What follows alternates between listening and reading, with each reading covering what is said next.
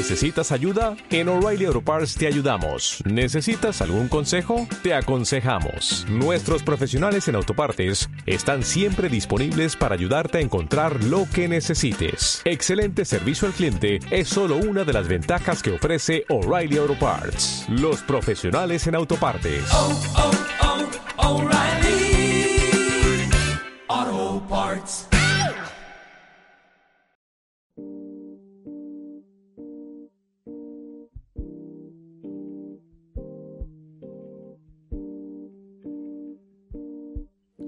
¿Cómo, cómo partir después de eh, casi dos meses de ausencia? Eh, es muy difícil. Eh, estamos, bueno, han pasado varias cosas desde, desde que hicimos nuestro último capítulo de esta tercera temporada, antes del, del break, digamos, de invierno. Eh, la cosa más importante, digamos, que pasó es que Catalina ya no va a seguir en el programa. Algo de más, muy triste. Eh, yo creo que la poca gente que ya nos escuchaba va, nos va a escuchar menos gente aún, porque yo creo que la Cata era la persona cari- carismática entre nosotros dos. Eh, entonces, no sé, está difícil. A pesar de todo, eh, quiero seguir llevando adelante el programa, al menos eh, lo que termine esto. Ha sido difícil igual en cuarentena, sobre todo porque la, la variedad y, el, y, y- y la actividad de ir al cine no la hemos podido hacer. Que la gracia de este podcast, al menos, es ir al cine.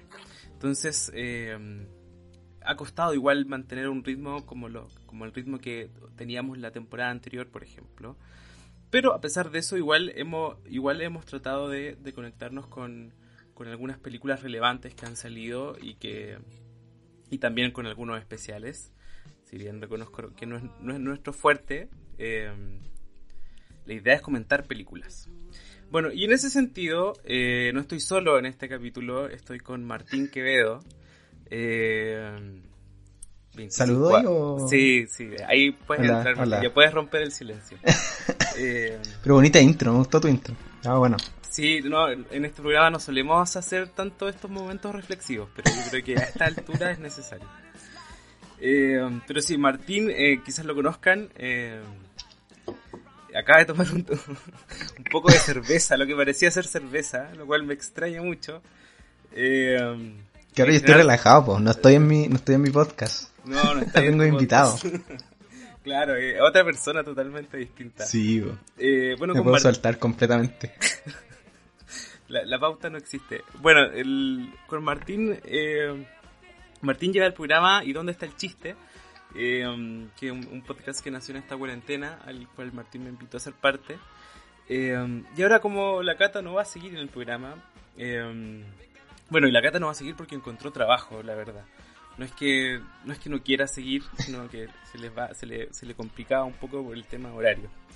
Eh, entonces, eh, Una persona que consiguió pega en el gobierno de Piñera, igual, sí, o igual sea, llamativo. No pasa mucho. Es raro. O sea, que, no sé, quizá, ¿sabéis qué? Yo creo que... em, no, pero es otro tema. No me voy a explayar porque voy a caer. Voy a morder el, el anzuelo y me voy a ir por las ramas. Y me voy a ir a algo que no tiene nada que ver con esto. Eh, pero te, bueno, te estoy presentando. Eh, con Martín hacemos ¿Y dónde está el chiste? Que es un podcast eh, eh, orientado sobre todo al humor. Series, películas, personajes. eh, todo relacionado al humor. Eh, lo pueden encontrar en Instagram, como ¿y dónde está el chiste? Me imagino, me imagino, tengo la idea, no lo sé, coméntenlo, eh, de que mucha gente que quizás escucha el, el chiste va a cu- escuchar este capítulo. Es muy raro, es como un capítulo, es como un capítulo, bueno, para que hay dos podcasts y somos las dos mismas personas. Eh, de todas formas, bueno, Martín nos va a estar acompañando en algunos capítulos. Mi idea es invitar a más gente también. eh, eh, todavía no sé a quién. Eh, si alguien quiere venir eh, como invitado a este programa, lo puede dejar en sus comentarios. Este es el momento cuando podemos invitar a gente. Bueno, y eso, sin más preámbulos, le damos inicio al... Mira, estoy... Perdí la cuenta ya de qué capítulo es. Debe ser como el 16 capítulo. Eh, y te digo, el tiro es el mentira, es el catorceavo capítulo. Eh, es muy lenta esta temporada. Pero eh, gracias a Dios, gracias a Dios, eh, Papito Netflix estrenó una película que se llama eh, Pienso, pienso en el final. Eh, o espérate, tiene otro nombre la traducción. Pienso en el fin, perdón. O en el final. Bueno, la película. No, en, el, el no- en el fin. en el fin. Pienso en el fin en español. Y en, en inglés es I am thinking of, of ending, ending things. things. Bueno, y gracias a Netflix que nos estrenó este salvavidas, este estreno relevante, podemos volver a este- hacer este capítulo. Eh, ya les estaremos contando más adelante qué otras películas vamos a comentar.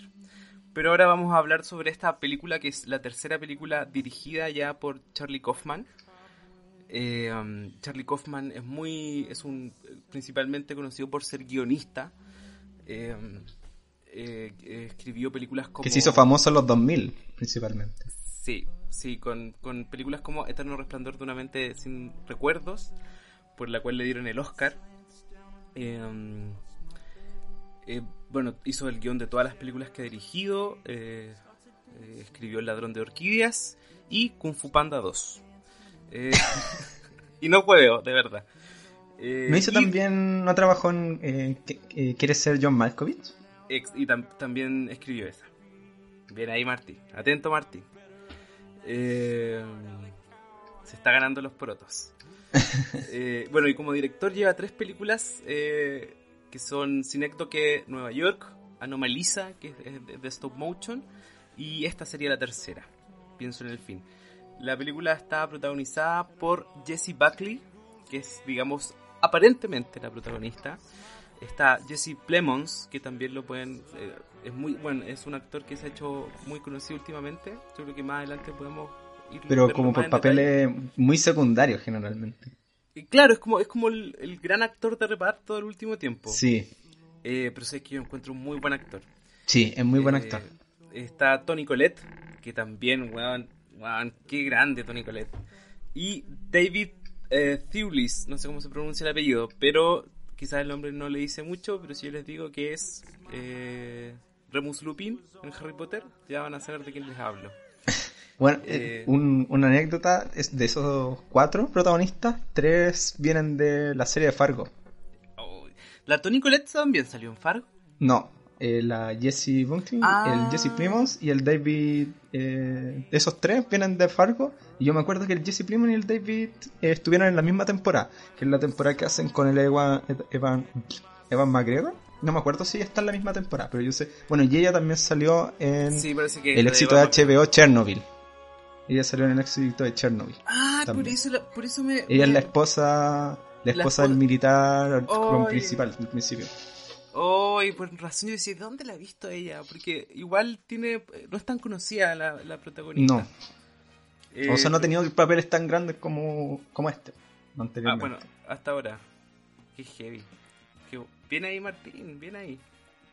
Eh, bueno, eso, eso, bueno, los que no, los que no conocen a Martín, Martín se caracteriza por ver muchas series. Eh, es un experto en series y también conocido como el, el principal conocedor de 31 minutos en Chile. El, ma- el Para- mayor experto de 31 minutos en Chile y El- probablemente en el mundo. El, el autodenominado. Autodenominado, sí, siempre autodenominado. Eso también es cierto, no hay que, no hay que desconocerlo. Eh, bueno, y la película, eh, eh, como para hacer un pequeño resumen de qué se trata, como siempre comentamos. en Difícil resumen esta película, weón. Eh, Difícil resumen esta película. ¿Cómo, cómo, cómo lo resumiría ahí en una frase? Eh, ¿De qué se trata esta película? Eh, ir a la casa de tu suegro y que te dé la palia. Yo creo que ser. esa es como el. Como, Una el- interpretación. como la idea. La, la idea que, que tenía el Kaufman en la película. Pero es que es difícil. Es difícil porque, bueno, Kaufman se, se caracteriza mucho por sus películas que son un poco. eh, como abstractas, por así decirlo. Un poco como el estilo también que tiene David Lynch. eh, como de que no, no, no es muy claro lo que, tú, lo que te están narrando. eh, deja mucho como la interpretación del espectador. Y en esta película también pasa harto eso. Es un thriller de suspenso. eh, muy bien logrado. creo yo. Pero yo creo que a mí me gustaría mucho como definir, como resumirte así como de qué trata la película sin hacerte como spoiler también. Es difícil. Eh, yo creo que se trata en el fondo, claro, es como una, es una especie de road trip movie eh, eterno, es como que van, andan mucho en auto. Si hay algo que resume la película es que andan mucho en auto. Eh, van a conocer a los viejos eh, y parece que, bueno, hay algo raro. Y, tiene, y la película tiene, como tú decías, ahí, tintes muy oníricos, ¿cachai? Es como casi cosas del realismo mágico que en el fondo están sucediendo y tú vas y, de a poco te vas adentrando, ¿cachai? Como literalmente en esta tormenta de nieve eh, que ocurre. Em, y claro. Como contextualizando más, el, el road trip como original que están haciendo es ir a la, casa de los padres del, del Jesse Primo. Eh, van ellos en parejas, son una pareja por lo que cuentan de como físico, eh, como de las ciencias bien duras. Y a medida que van a, esta casa hay una tormenta de nieve. Y ella le dice que necesita volver al otro día porque tiene, que trabajar. Entonces, claro, este viaje en auto se va caracterizando mucho porque hay una tormenta muy brígida y eh, tiene la gran gracia que es como... Yo siento que lo que logró Kaufman mucho es hacerte sentir muy real, muy, muy claro este viaje en auto. Y está como, porque el viaje en auto de ellos como tiene una, una muy gran incomodidad, porque esta pareja no está pasando por un buen momento, por lo que te va narrando la, la protagonista. Entonces, eh, como, bueno, como decía el Pablo, es mucho viaje en auto, pero es como un viaje prácticamente en nada, así como, como mirando hacia la ventana sin ver nada y pensando. Sí, sí, de hecho como que no, no se ve el camino, se ve solo hacia adentro y las tomas son muy parejas. En ese sentido, la película no es, no es como no es una película livianita que tú tenés que ver que vaya a ver un domingo, por ejemplo. No es como, como que es la peor película para ver en una primera cita con alguien, ¿cachai? Así como que si le decía, oye, te invito a mi casa a ver Netflix, no vean esta película eh, porque merece que le presten mucha atención. Eh, por ejemplo, ese, esas escenas, como decíamos, duran, no sé, pues 20 minutos donde los personajes solo hablan y la, y la, importancia está en lo que hablan los personajes. de hecho, yo creo que los eh, primeros 30 minutos son casi pura puro el primer viaje de como la ciudad a la casa los, de los papás del, loco. Em, bueno, donde también tiene una gran gracia que hay como un diálogo que encuentro que está súper bien logrado en el sentido de que se siente esta incomodidad de, de que no tienen mucho que hablar y el otro, como diálogo constante, es de la protagonista con ella misma, que va pensando muchas cosas en el viaje. Eh, que también siento que está súper bien logrado como esa idea de cuando uno está como en un auto en cualquier circunstancia y está como pensando cosas y como no pescando mucho el resto. Mirando como para afuera, así como viaje escuchando música. Sí. Eh, y sabéis que, bueno, los, los diálogos son súper interesantes. Eh, yo fui anotando muy mateamente, así como cada, cada cosa lo hice, hice una lista. Y claro, una de las cosas que noté es que Ponte tú tienen algunas de las cosas que conversan en los diálogos es, por ejemplo, sobre, la, sobre las películas, ¿cachai? Sobre cómo las películas... Eh, es que hacían, hacían, a propósito del coronavirus, hacían una analogía a los virus, ¿cachai? Que los virus eh, son entes que buscan sobrevivir, ¿cachai? Que en el fondo nos infectan, eh, pero porque quieren vivir, en el fondo, que, porque todo el mundo quiere vivir. Y a partir de esa idea se meten así como que lo, mezclan con esta idea que las películas, como, que la industria cinematográfica es súper peligroso porque eh, nos presenta ideas que nosotros absorbemos, ¿cachai? Como si fueran nuestras, como si fueran originales. Entonces por eso ahí el, protagonista, la protagonista se quejaba, ¿cachai? De que, de que quizá era peligroso. Y es muy curioso de que lo veamos y nos digan esto en una película, ¿cachai? Igual esto nos habla del tipo de película que vamos a ir viendo después. Em, que yo creo que Igual también el, el, como el personaje, porque esto también se, se enmarca mucho en los personajes que son, en especial Jesse eh, Primos, que son como como menos como sabelo todo, como que les gusta como tirarse como tirarse comentarios como de de que cachan mucho de temas como y de manera muy como muy se intentan mostrar muy intelectuales en especial el, el, este loco porque como que intenta siempre buscar la aprobación en esta pareja que tiene. Que de hecho se nota, y de hecho ella está muy... ha perdido como el interés en esta relación. Y está constantemente buscando la aprobación y en muchos momentos como que le hace, no sé, pues si hace un comentario respecto a X cosa, él él la corrige para demostrar como su intelecto. Claro, siempre, siempre, siempre como que hay esa especie de debate intelectual entre los dos personajes. Em, y claro, como que de repente vais cachando, porque la película se, podemos decir que se, se divide en tres grandes momentos. Vamos, vamos a hablar un poco con spoilers acá, pero de todas formas no son grandes spoilers. No es una película tan spoileable. Eh, pero la, la, película se divide en el, en el, viaje de ida a la casa de los padres, lo que pasa en la casa de los padres como la parte central. Eh, y esa, bueno, qué buena esa parte. Eh, que es como una cena. Es una cena, claro. Conversemos un poco de eso y después, después vamos avanzando. Porque, porque acá... ¿De la cena? Habla, hablemos de la escena, ¿cachai? O sea, de la escena de la cena. Porque acá aparecen Tony Colette eh, y Lupin, eh, el actor, eh, como los padres de, de, Jake. Y yo encuentro que actúan muy bien, weón, actúan la zorra. Sí. Como que... Yo, yo, al principio no caché que era Tony Colette, como que primero la miré, la vi, porque además está... Bueno, se juega mucho con el maquillaje en toda esta escena porque Tony Colette va, va pasando por distintas como edades. Eh, pero yo al principio la vi, no, no caché que era, y tuve que poner pausa, meterme como a internet para ver el elenco y dije, oh, bueno, es la Tony Colette. Y son como unos personajes muy bizarros, muy bizarros. No, y los gestos, lo, como en el fondo un personaje muy nervioso, con muy nervioso. Y la Tony Colette de verdad que se le cambia la cara, bueno, a cada rato. Y era, era muy brigio. Bueno, lo que cuando, cuando ocurre esta escena, como que ya no, no, nos damos cuenta de que efectivamente hay algo raro, ¿cachai? El, el perro es raro, las cosas se transforman, la gente desaparece. Ya como que de lleno sabemos que no estamos como en un plano de lo, de lo real, real, un plano de lo real, real, ¿cachai? Sino es como algo más onírico. Y, y en el fondo pareciera ser que acá empieza a surgir la idea de que el, la pareja de, de la protagonista, eh, eh, el personaje que lo interpreta Jesse Plemons, no sé cómo se pronuncia, eh, parece que las cosas están girando en torno a él, ¿cachai? Como que los sucesos que pasan y los, los sucesos posteriores después a que dejan la casa, eh, parece que algo tiene que ver él, ¿cachai? Como que en su humanidad, como pareciera ser que, eh, que es, él es lo central y no la protagonista. Y otra cosa importante que no hemos dicho, que a lo largo de la película siempre se mete una especie de personaje que no participa de las dinámicas principales, ¿cachai? Eh, sino que está en otro contexto, que es un conserje. Que es una, una película, que una peli claro, que está en una escuela, que tiene como que le veis la, la comida que come, ¿cachai?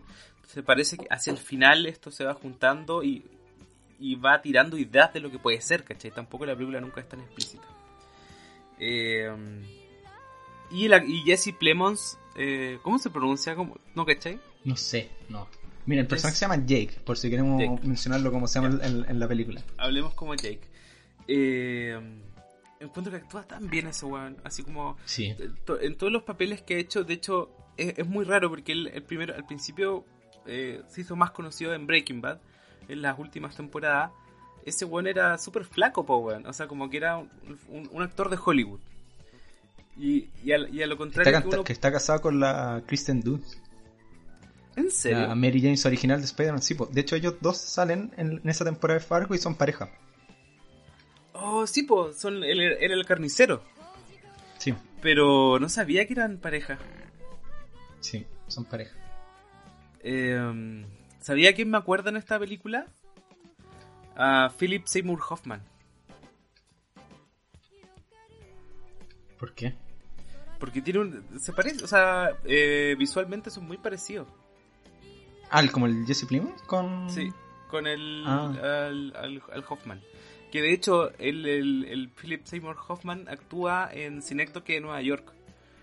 Eh, um, y, y, y, me parece claro como que ahí, está Charlie Kaufman buscando una especie como de guiño quizá a ese tipo de personaje. Bueno, la cosa es que este weón, eh, este weón, Jake, eh, bueno, y el actor, me gustaría hablar como más del actor, siempre está en este personaje de persona común y ordinaria, que, es, que se ve metido en medio de algo más como paranormal o sobrenormal, ¿cachai? El ejemplo de Fargo es muy buena, quizás nos podéis contar. Pero siempre, siempre, siendo como muy visto en menos, que esa es como la gran gracia de los tres personajes, de los tres de las tres actuaciones que por lo menos podemos ver en Breaking Bad, eh, Fargo y en esta, que siempre tiende a ser como tú decís, como una persona muy normal, metida en conflictos que se salen de sus manos, pero que siempre tiende a ser visto muy en menos. Y por ejemplo en Fargo es muy visto siempre en menos hasta por su pareja que de hecho eso lo empuja un poco a eh, revelarse en un momento y matar, eh, creo que era como un mafioso, eh, y que lo, bueno, que lo lleva a, todo el conflicto después de ver la serie. y aquí también tiene mucho eso, pues como este es un weón como muy normal, que al parecer se siente siempre muy en menos en comparación a su pareja, es como que constantemente se lo dice e intenta como mostrarse como muy intelectual con ella y cuando está en esta escena con sus padres eh, cuando sus padres están saliendo un poco como del libreto de lo perfecto que a él le gustaría que fuera la escena le vienen como ataques de ira le vienen como un ataque de ira como que le pega a la mesa y ahí a la, la la Tony Collette como que se pega una, una actuación de que solo con las caras como de bueno es súper incómodo de ver ¿cachai? Yo, yo creo que esa es la parte más oscura de la película. Como que ahí, como que ahí sentís toda la tensión por la cual está pasando la protagonista, ¿cachai? Al, al integrarse al mundo de la pareja. Eh, que además como que... Y, el weón siempre actúa como, como manteniendo la, la calma. No sé si cachado esa weá. En Fargo es como ya, voy a matar a este loco. O en Breaking Bad haciendo estas weas terribles con Jesse, por ejemplo. Pero como si nada pasara, ¿cachai? Como si fuera algo de lo cotidiano. Y esa, esa interpretación, aunque la haga recurrentemente, yo creo que es algo, algo poco normal en general en las películas, ¿cachai? Ese tipo de personaje. Y que logra ser personajes que se meten eh, con mucha facilidad y muy bien en estos conflictos fuera de sus propios mundos. Eh, porque de hecho nosotros en esta película, antes de llegar a la escena en que están eh, como con los padres, bueno, si bien si tuviste el tráiler antes de ver la película, como que te podía hacer un poco la idea de lo que va a pasar en la casa, eh, se muestra como muy bajo perfil, como si uno no supiera suficiente la película, eh, no sospecharía que este one va a ser como violento y va a salir con estos ataques de... De hecho, cuando tú estás dentro, cuando están en la escena y todo lo que sucede en la casa, eh, tú no sabías hacia dónde va a girar la película, porque el suspenso corre en qué le va a pasar a esta loca dentro de esta casa, porque te estás dando cuenta que no hay una, no es como una familia muy normal, como no están muy, eh, muy bien en estas tres personas con las que está quedándose. Además, tiene este constante conflicto de que hay una ventisca y una tormenta y no sabes si ella se va a poder devolver a su casa. Eh, y como que todo eso te va poniendo cada vez más en suspenso, como en un miedo, que más tú estás en una casa que es muy extraña, donde como tú comentabas, el perro es como raro, como que eh, se sacude y como que se, se glitchea, por así decirla. Eh, hay una foto de ella en la casa y no entiende por qué. Y es, muy buena esa escena porque él no le da como. No le da relevancia. Como que no dice, esa foto es mía. Pero tú te fijaste que cambia la cara efectivamente de una escena a otra. No es la misma imagen. Pero como que como que, claro, pero como que ella, como que logra sacarnos todo de contexto, pues como decimos, como que, ¿qué está pasando? Eh, también hay una escena que va al ático, no, no al ático, al, sótano. Y ve los cuadros, que ¿cachai? Que ve su, propia, su propio poema escrito en un cuaderno. Entonces está, todo se empieza como a, a desmoronar, a que empieza como, y la película empieza a quebrarte lo que eh, en un inicio te, estableció como que era un mundo normal, como que esa es la gran gracia, pues, como que porque la película y las películas de suspenso generalmente primero parten y inician como estableciéndote que esto es un, mundo, es como tu puede ser tu mundo, ¿cachai? Esto puede estar sucediendo en tu cotidianidad, pues, y si es tu cotidianidad vas a respetar las reglas que existen en el mundo real, pues, ¿cachai? Como eh, no, no te vas a salir de ese mundo, pero lo que después hacen los suspensos es quebrarte esas reglas, quebrarte esa idea, y también lo hace muy bien Grau, y que en este caso pasa como con estas rupturas que tienen eh, diferentes escenas o diferentes diálogos que te van diciendo como ya, esto no es tan normal. Y ahí tiene, y es cuando el cerebro y la persona dice como, hay que empezar a tener cuidado. Y empieza el suspenso real. Sí, o sea, yo no sé si es tan de suspenso, ¿cachai? Quizás esa es la, es la parte central. No es como una película normal de suspenso que hacia el final está como el clímax de, de, la cagada, por ejemplo, por ejemplo en Get Out. Es, una escalada ah, hacia, hacia, una, hacia una explosión emotiva, ¿cachai? En este caso lo, más tenso se da en esta, en esta escena central de la escena y después cuando se van de la casa ya empiezan a, ver, a pasar cosas aún más, más raras, ¿cachai? pareciera ser que el... están dentro de una tormenta, ¿cachai? Si no se venía una weá y el personaje dice, no, si acá hay una tienda de helados, ¿cachai? O, y más adelante hay un colegio. Eh, y pareciera ser como que el pareciera ser que están dentro de la, de la personalidad o, de, o, parece que todo esto es ocurre en la mente del, del, o sea, del coprotagonista, ¿cachai? Eh, que los paisajes que vemos son sus propios paisajes mentales, ¿cachai? Muchas veces el, protagonista decía, no, mira, si acá debe estar, y giraba y aparecían automáticamente en el, al lugar que se dirigían, ¿cachai? Eh, y, bueno, también hay que recordar que en esa, en esa escena cuando se están yendo, eh, bueno, Jake, este personaje, le dice a la protagonista, le empieza a contar cosas de lo que pasó en la escena que no pasaron, que no vimos nosotros como espectadores y le, dice que. Y, bueno, y ella tampoco los recuerda. Y él le dice, debe ser porque tomaste mucho, lo cual tampoco pasa en la escena que nosotros vimos. Entonces más nos empiezan a, cambiar como el panorama de lo que nosotros pensamos que es lo que, lo que es real y lo que no. Y igual encuentro que la escena que después van de vuelta en el auto, yo encuentro que hay mucho suspenso ahí también, porque nosotros no sabemos qué le va a pasar a la protagonista. Porque ella empieza también a incomodarse más, porque cacha, porque bueno, como tú conté, este lo conocemos, dice, no, pero mira, si aquí, si salimos a la vuelta, hay una heladería, y aparece la heladería, y después le dice, no, si salimos a la vuelta, y ella solo quiere llegar a su casa, como no quiere nada más. Y claro, y ahí, y ahí tuviste la angustia, ya, de, ya esa angustia, ¿cachai? Esta preocupación se transformó en angustia. Eh, algo iba a decir. Bueno, y, la, y la película va es casi como un ensayo de la condición humana, ¿cachai? Si queréis ponerlo en términos más academicistas. Eh, y ponte tú, es frigio, porque cuando empiezan a cambiar, empiezan a cambiar esas historias, no es que el loco, no es que el loco le esté mintiendo, ¿cachai? Es que en el fondo eso puede haber pasado. Porque en el fondo cada vez se refieren a ella y ella cada vez que hablan de su carrera es, una carrera distinta, que es pintora, que es física cuántica, que hace esta otra cosa, ¿cachai? Entonces parece que todo es maleable dentro de esta historia y como que igual yo siento que eso lo hace una historia un poco universal, ¿cachai? Entre... Eh, también yo creo que lo central en la película, eh, claro, dice un ensayo de la condición humana, eso es un poco ambicioso, pero quizás es una forma de entender cómo nos relacionamos con las otras personas, ¿cachai? Eh, y cómo esta protagonista se enfrenta a este mundo interno de su pareja, ¿cachai? Eh, y Igual yo creo que ahí también logra mucho como este personaje del weón, como de, empezar a, a, nosotros cuestionarnos si es como un psicópata o no, pues, ¿cachai? Como, porque como también como que en tu mente igual es como... ¿Qué, tan normal es esta persona realmente? Como me, te quedas así como, weón, como ¿En, qué plano realmente estamos? Como ya, esta persona es una persona normal y en verdad está pasando lo que nos está diciendo, o simplemente un psicópata culiado. ¿Sabéis lo que me pasa a mí? Que yo creo como que no, no, no nunca me, nunca me preocupó eso, ¿cachai? Eh, como que, porque eso igual, eso pasa en las películas como en Get o en las películas que derechamente son de un género establecido. Pero esta película no lo es, pues, ¿cachai? Como que esta película igual te da otras claves para asumir que pueden pasar otras cosas, ¿cachai? Más que tener un desenlace terrible, por ejemplo.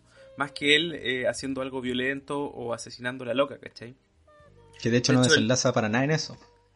Claro, exactamente. Llegan, al, eh, llegan a este colegio, llegan al parecer a este lugar donde veíamos a este otro ah, personaje. porque después de pasar, que después de pasar la heladería, él dice que quiere pasar a su colegio. Y porque además quiere votar un, lo, como les pasaron como unos vasos con helado que no se tomaron y los quiere votar. Y también quiere pasar al colegio como como medio raro igual lo que, lo que empieza a decir, como que lo recuerda horrible, entonces como que quiere pasar y que hay unos basureros ahí y los puede votar. Entonces se dirigen a este colegio eh, y la protagonista no quiere para nada ir para allá, quiere simplemente llegar a su casa. y está muy desesperada ya en ese punto. ¿Tú te fijaste que a lo largo de toda... Ah, perdón se está cortando, está medio. No sé quién. Sí. ¿Está ahí? Como que te cortaste un momento. Sí. Ya, estamos. Bueno, parece que se arregló. ¿Te fijaste que a lo largo de estas tres partes de la película la protagonista cambiaba de ropa?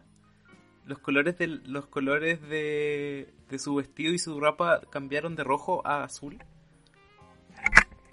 Uh, no me fijé. Por ejemplo, ¿te, ¿te acordáis cómo iba vestida cuando parte la película? Oh, tenés razón porque ahora estoy viendo imágenes y sí, pues, va cambiando. ¿Cachai? Entonces yo creo que eh, puta, me gustó mucho la película. Eh, como que logra hacer esta metáfora visual, ¿cachai? Eh, y este viaje a través como de la mente del loco. Eh, y también lo hacen esos detalles, ¿cachai? Por ejemplo, a, propósito, hablemos como de la fotografía, que no hemos hablado tanto. Eh, quizá ya lo mencionamos, esta, esta parece, esta aparente, ¿cómo se llama? Esta, esta, estas cámaras, esta, estos formatos claustrofóbicos de las conversaciones del auto, ¿cachai? Que, que intercalaban entre que el, audio estaba dentro, la cámara estaba afuera, ¿cachai? de hecho, no, hemos mencionado algo súper importante de, cómo está hecha la película. No, no está en el, en, el formato típico actual, está en como un formato cuadrado, como, como en eh, Light, Lighthouse no sé cómo, no sé cuál será el nombre, pero las teles normales y el cine ahora se hacen No, no, pero la, la, la película que se llama, que es del William Dafoe con ah, The Lighthouse. Sí, no, pero The Lighthouse es, uno, es uno es a uno, creo, que es cuadrado, ah, perfecto. Pues esta es un poquito más 4 es a 3. Em, también, pues, ¿cachai? Em, y, y los interiores, por ejemplo, sobre todo en esta escena de de la cena está muy bien logrado, ¿cachai? Como los colores, la ropa de los protagonistas. Eh, y la cámara en, en, esa parte sobre todo también como que se anticipa a los, a los movimientos de, de, lo, de los protagonistas, ¿cachai? Es una cámara que es omnisciente de, las cosas que pasan a su alrededor. Eh, y también tiene, mucho, tiene muchas escenas en la nieve, muchas tomas cenitales que igual recuerdan un poco esta clásica escena de El eterno resplandor de una mente sin recuerdos, ¿cachai? Que es la, toma de arriba y los dos protagonistas tirados en el suelo. Em, Siempre jugando mucho con la nieve y con la oscuridad que no te deja ver más allá del auto. Siempre eso es como el, constante. Como, la penumbra. sí, de hecho, como ese, siempre, como digamos, llamémoslo el mundo exterior, siempre están oscuras. Lo único que nosotros podemos conocer es lo que está pasando en el auto y lo que está pasando en la casa de los padres. Como generalmente nosotros no vemos más allá de fuera de estos espacios en los que ellos se pueden mover. No, por ejemplo, nosotros no podríamos saber cómo es el alrededor de, de esta casa, de como que ellos viven como en un campo los padres del, del Jake. No sabemos mucho más allá de, bueno, de un, de un granero que nos muestra antes, antes de entrar a la casa, pero no sabemos, pues no, no podríamos decir si, si hay vecinos a un kilómetro o al lado, ¿cachai? Eh, en el viaje en la carretera, prácticamente ni siquiera vemos autos, ¿cachai? Prácticamente, creo, no recuerdo cómo que pasen autos. Entonces todo es siempre, y que te ayuda a concentrarte en estos diálogos que son muy importantes. Pero yo creo que igual eso también vuelve a ser una metáfora del espacio mental de las personas, ¿cachai? Quizás incluso del subconsciente, que es como un viaje al interior, como hacia lo desconocido, ¿cachai? Entonces tú vas adentrándote y vas viendo lugares, vas habitando lugares que están dentro de tu mente, ¿cachai? Lugares importantes como puede haber sido tu colegio a lo largo de tu vida, ¿cachai? O la casa de tus padres, donde al mismo tiempo, donde ellos existen a lo largo de todos, de todas sus edades, ¿cachai? Eh, de hecho, la protagonista dice, cuando se va de la casa de esta escena, dice que conoció a los... Siente, siente, que conoció a los padres de Jake en, todas sus, en todos sus formatos y en todas sus edades, en todos sus momentos de la vida. Que bueno, que de hecho la película lo muestra eh, literalmente. Es como que los conoció en todos sus momentos prácticamente. Eh, y eso, pues incluso están, están los miedos del protagonista representados por el sótano, ¿cachai? Eh, es como... Esta heladería que al parecer tampoco fue, es como un espacio que, que para él sea cómodo. O sea... Claro. Como que pasa algo con las niñas de ahí, ¿cachai? Que lo quiere evitar. Entonces, como que tiene esto como, en el fondo estamos, parece que en la mente de alguien, ¿cachai? Y eso, claro, efectivamente se disulida, ah, disulida, se deslucida, se, ay, no sé cuál es la palabra, se dislumbra, o se, se queda claro cuando, cuando, cuando entra en juego este tercer personaje que habíamos mencionado. Eh, y claro, y ahí la película sigue estando abierta a interpretación, y en ese sentido, como que no creo que haya problema en decir con la lo que interpretamos cada uno, ¿cachai? No es como un gran spoiler. Eh, yo creo que en el fondo... De hecho, el final es muy muy raro, o sea, no es súper poco claro, porque termina con un el, el Jake termina con un discurso en, esta escuela, si no me equivoco. Pero es que sabéis que eso era, perdón, eso era... Mm, en el fondo él era una actuación, pues, ¿cachai? No, no era un premio real, o si era un premio real. Eso es lo otro que, me gustó mucho de la, de la película y que tienen las películas de Charlie Kaufman, que te cuestionan mucho el tema de la representatividad. En el fondo es, deja en claro el rol que ocupa el, la persona que está haciendo el espectáculo y está poniendo en claro el, el rol que hace el espectador. De hecho, en Cinecdoque de Nueva York, no sé si la habéis visto. No. Bueno, se las recomiendo a todos eh, que la vean. Lo que pasa en esta película es que es un director de teatro. Todo esto parte muy normal, en un, en un, en un plano normal de la realidad, y dice que quiere hacer su gran proyecto, ¿cachai? Que es como una obra permanente. Y es una, y es una obra permanente de su propia vida. Y en la obra de su propia vida, eh, así como que hacen una réplica de toda la ciudad, ¿cachai? Y, empieza a ver como una especie de, de refracción de la historia, en el fondo, y los mismos personajes que se interpretan en la historia de él se vuelven a reinterpretar, como que en la obra hacen una obra y en la obra de la obra hacen una obra, ¿cachai? Entonces, como que pone en tela de juicio el, el- tema del, del- de la representación y del, de lo que es actuar, ¿cachai? Entonces, vemos esta escena, eh, que es una película que está actuada, y nosotros pensamos que le están dando un premio, ¿cachai? ¿Por qué está, porque está con este maquillaje tan teatral? ¿Por qué, los espectadores están igual?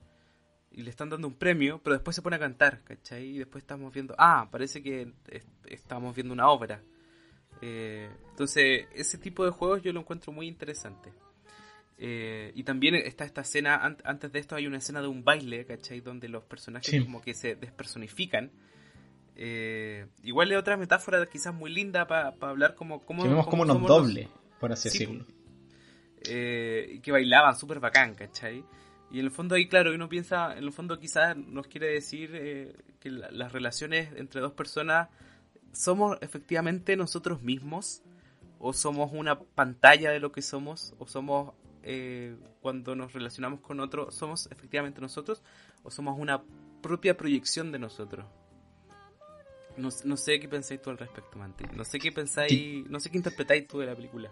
Sí, po, porque yo igual, yo igual me concentré más en, en lo que sentía la, la protagonista, no tanto en este weón como, como que estaba en la mente de él. Como no, no la había analizado tan así. Yo siempre, yo siempre analicé que era una representación de cuando tú te sientes incómodo en una relación y quieres dejarla y no sabes cómo dejarla.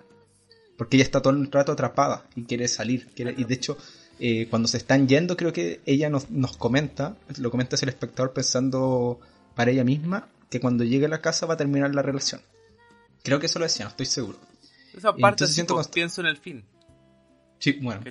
Eh, y pienso en las cosas que, sí, pues, que son y de hecho ya está siento que y eso es lo que yo siempre sentía en la película pues, que sentía siempre como esa estar atrapado en una situación que no quieres y en una situación que no sabes cómo romperla porque tampoco estás con una persona como que como que no es una mala persona como que igual le gusta estar con él pero no está esa como química como para seguir la relación pues, que al fin y al cabo el, el problema que tienen esto, eh, esta pareja eh, sin que lo conversen hacia el protagonista, sino que nosotros como espectadores lo sabemos porque la protagonista lo está pensando y, y al final nosotros lo estamos escuchando como en una cierta ruptura de la cuarta pared. Eh, entonces yo siento que eso se va logrando muy bien pues, y que creo que es lo, lo, lo que logra muy bien con estos viajes en autos que son muy largos y que se sienten casi como un viaje real en auto, como que como que como que hubieran como que sintiéramos como que en verdad grabaron del punto A al punto B y como que dejaron todo ese material eh, que se siente muy bien, pues como eso de, y además el desinterés de estar loca en el auto, de estar mirando, como tú decías, pues como ir en un bus mirando a la ventana, pensando en las cosas que en verdad a ti te interesan y no estar dialogando con la otra persona porque ya no quieres estar en ese lado, porque básicamente su mente está en otro lugar ya. Y su mente ni siquiera está en otro lugar como por, porque podríamos entrar como en, en historias como que de repente intentan ser más básicas de que está enamorada de otro hombre, sino simplemente ha perdido el interés por estar con este weón. Claro. Eh, y, y que también se siente como esa incomodidad de estar como con los padres de la pareja, con quien ya no, con quien ya sabes que no vas a estar y no vas a volver a ver a estas personas, pero de cierta manera en esta, en esta escena has conocido completamente a estas personas y te has metido lo suficiente en la vida de esta persona, porque eh, fuiste a su casa, entraste a su pieza, eh, como que viste su mundo, y su mundo empieza a ser extraño, y tú, en verdad no quieres estar con esta persona. Eh, yo sentía eso constantemente, porque yo me quedaba como con la sensación de esta protagonista de que no, de que en verdad lo que quería era romperlo y, y que sentía que me, me transmitía muy bien esa sensación de no, no querer estar en esa relación. Sí, pues esto- estoy de acuerdo, ¿cachai? Es como el... el- Quizás como, claro, como un viaje mental de ella en, el, en, en todo lo complejo que era ser eh, esta persona, ¿cachai? Eh, y claro, cuando uno tiene relación, también tenía una relación con los papás de la persona, ¿cachai? También tenía una relación con el ambiente de la persona, porque al fin y al cabo son elementos que constituyen lo que es esa persona, ¿cachai? Eh, que de hecho ella se lo, se lo cuestiona al principio, porque, bueno, todos estos cuestionamientos son pensamientos propios que estamos escuchando nosotros como espectadores que dice, en un momento ya dice, no sé por qué estoy yendo a la casa de los padres de este weón si sé que esta relación no, no, va a seguir. Como que ella desde un inicio nos, nos cuenta que esto, esta, esta visita es muy rara, como no tiene sentido. ¿Qué habrá, ¿Qué habrá pensado Charlie Kaufman? Así como ¿Qué, experiencia habrá tenido para hacer estas películas, cachai? Porque en el fondo él escribió El eterno resplandor de una mente sin recuerdos, que también habla sobre una ruptura amorosa. Eh, y tiene mucho sobre, claro, habita mucho los espacios mentales, como de pensando así, y, también muy representativo, eh, del fondo representar una casa, en el fondo eh, representa la, casa como el espacio mental eh, y la psiquis del personaje, ¿cachai? Por ejemplo, en El Eterno Resplandor de una sin recuerdo, cuando están en esta casa que está en la orilla de la playa y la casa se derrumba, ¿cachai? Eh, porque en el fondo están borrando la memoria de los personajes. Eh, porque estaba muy... pareciera ser que, que había algo más allá, algo inexplicable que los unía, ¿cachai? Que es el mismo elemento que esta relación no tiene. Eh, y claro, eh, y al parecer, al final, eh, parece que todo esto sucede en la cabeza de este tercer personaje que siempre va, como al paralelo. Eh, y, que lo que él pueda, lo que piensa o los sucesos quizás son cosas que le pasaron a él o cosas que se imaginó. y claro, la película termina, termina incierta, ¿cachai? a, nivel narrativo, como de decir, ya, ¿y qué pasó ahora? ¿Cuál fue el final? Eh, pero yo creo que el final sirve solo para, dejar en claro, y de hecho en los créditos sale el, como personaje principal eh, Jake, ¿cachai? En el fondo sale Jake y después abajo sale Young Girl, ¿cachai? Como la chica joven y los papás.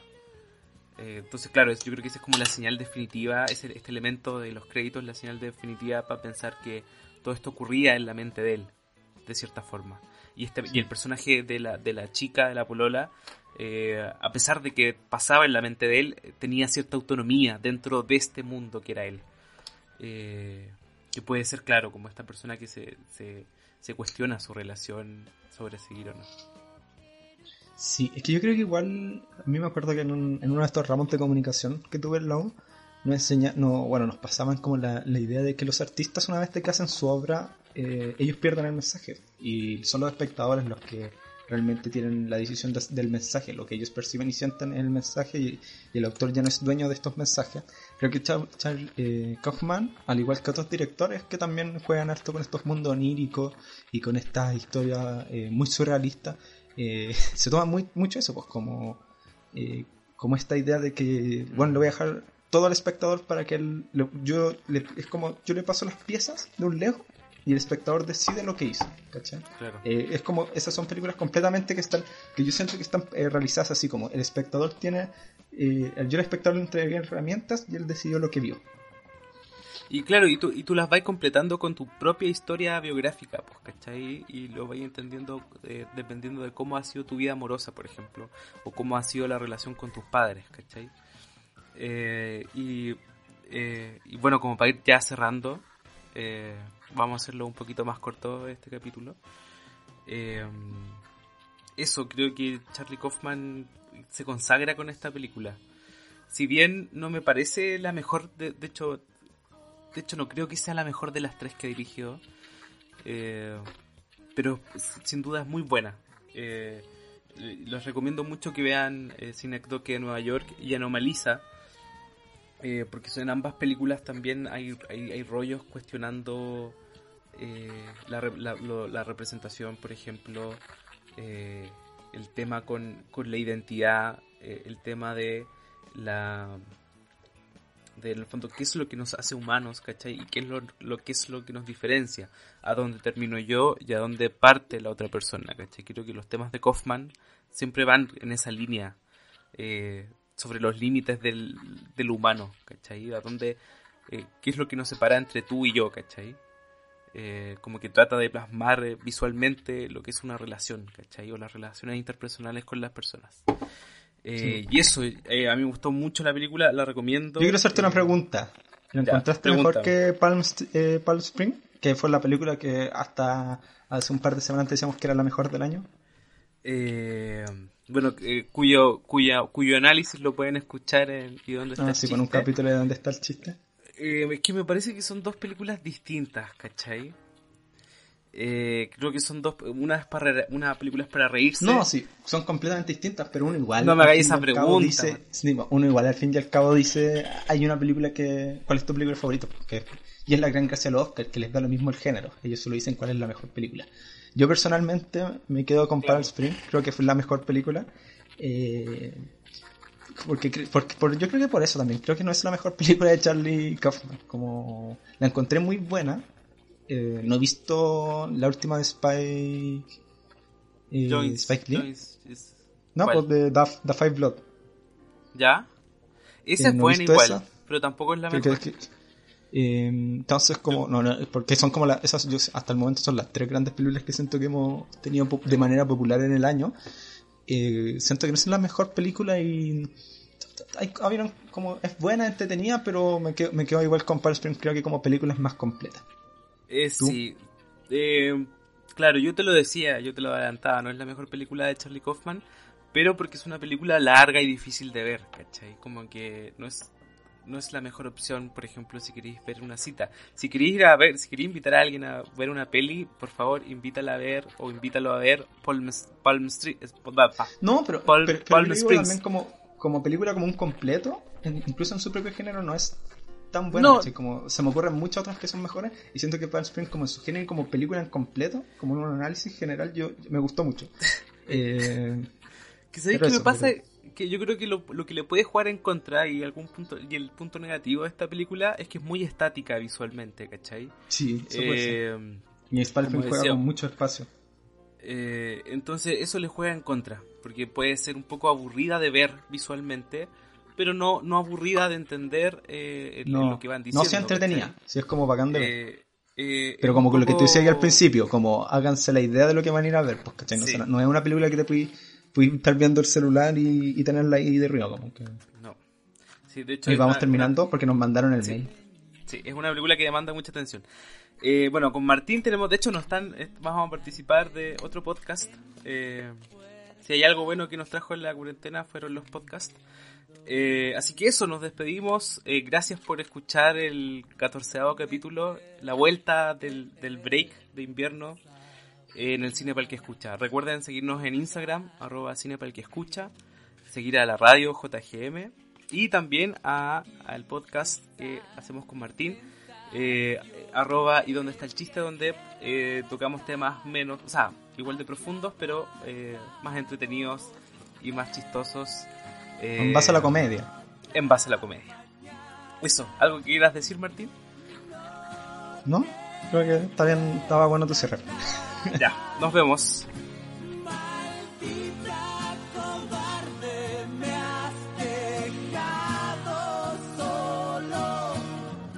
Aquí termina Cine Pal que escucha. Pero no te preocupes, que volvemos la próxima semana por la señal de la JGM.